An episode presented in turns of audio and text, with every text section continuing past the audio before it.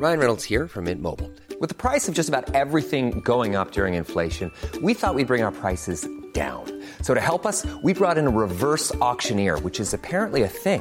Mint Mobile unlimited premium wireless. Ready to get 30, 30, bit to get 30, bit to get 20, 20, 20, bit to get 20, 20, bit to get 15, 15, 15, 15 just 15 bucks a month. So, Give it a try at mintmobile.com slash switch. $45 upfront for three months plus taxes and fees. Promo for new customers for limited time. Unlimited more than 40 gigabytes per month. Slows. Full terms at mintmobile.com.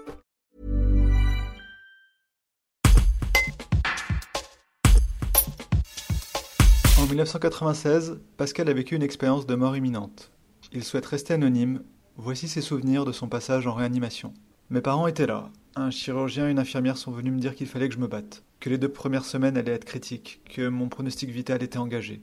La chose surprenante, c'est que j'avais l'impression que je parlais et répondais, alors j'étais intubé. On m'avait mis dans un coma artificiel.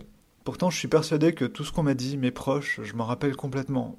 Eux, ils pensaient parler à quelqu'un d'inconscient. Dans le doute, ils se disaient on sait jamais, peut-être qu'il entend. Ma sœur me disait Bats-toi, bats-toi, tu vas pas nous laisser comme ça. Une fois sortie du coma, je lui ai dit mot pour mot ce qu'elle m'avait dit, elle m'a répondu que c'était exactement ça. Je me souviens aussi avoir été euh, persuadé de demander à mon père qu'il parle à une infirmière pour augmenter ma dose de morphine car j'avais des douleurs insupportables. Lui, il me dira plus tard qu'il voyait que j'avais mal et que je grimaçais dans mon coma, mais que je ne parlais pas. C'est donc bon à savoir, ne dites pas n'importe quoi aux gens dans le coma. Une fois sorti du coma, 15 jours après mon accident, le chirurgien m'annonce que je suis sauvé, qu'il va falloir se battre en post-réanimation pour récupérer un maximum de fonctions. L'essentiel était de retrouver mes poumons pour pouvoir m'extuber. Ça a été très dur.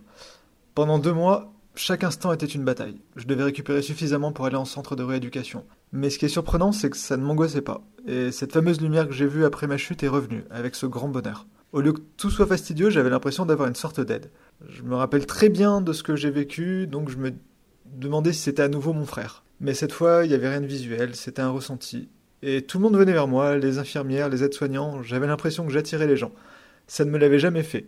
Je ne sais pas vraiment comment le définir, mais il y avait cette espèce de charisme et d'aura. Au centre de rééducation, les médecins ont été cash. Ils m'ont dit que je ne pourrais pas récupérer mes jambes ni mes bras. Mais moi j'étais persuadé. Une kiné me disait il y a une petite chance, mais elle est minime. Je lui disais je sais que je vais marcher. Je le disais à mes enfants que je m'occuperai d'eux, que je me servirais de mes bras. C'était naturel, je le pensais vraiment. À l'époque, il y avait énormément de jeunes dans ce centre qui venaient après un accident de la route ou de parapente. Dans la majorité, ils étaient très négatifs. Être amputé ou paraplégique à 20-25 ans fait qu'ils n'avaient plus envie de vivre. Ça parlait beaucoup suicide, ils repéraient les coins pour en finir, et, et je n'en faisais pas partie parce que j'avais justement cet élan de bonheur avec moi, vraiment. C'est une des périodes de ma vie où j'étais le plus heureux. Les autres le ressentaient et ça changeait les choses pour eux. Ma rééducation a duré deux ans. Je n'ai pas bougé grand-chose pendant six mois. Un peu de souplesse par-ci et par-là, mais c'est tout.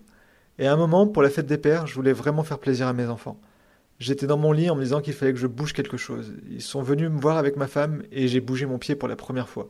Là aussi, c'était évident que j'allais le faire. Et ça a été le début d'une grande bataille physique. Pour récupérer les bras, les mains, c'est une galère terrible et des centaines d'heures de travail pour un simple mouvement. En sortant du centre de rééducation, je pouvais me lever et faire quelques pas avec des cannes. J'ai pu refaire du ski, ma passion, deux ans après l'accident. Et aujourd'hui, je marche, je conduis ma voiture. Même si c'est sûr que la fatigue est plus présente qu'avant, je récupère encore. Hi, I'm Daniel, founder of Pretty Litter. Did you know cats tend to hide symptoms of sickness and pain? I learned this the hard way after losing my cat, Gingy. So I created Pretty Litter, a health monitoring litter that helps detect early signs of illness by changing colors, saving you money and potentially your cat's life. Pretty Litter is veterinarian developed, and it's the easiest way to keep tabs on your fur baby's health right at home. Go to prettylitter.com and use code ACAST for 20% off your first order and a free cat toy. Terms and conditions apply. See site for details.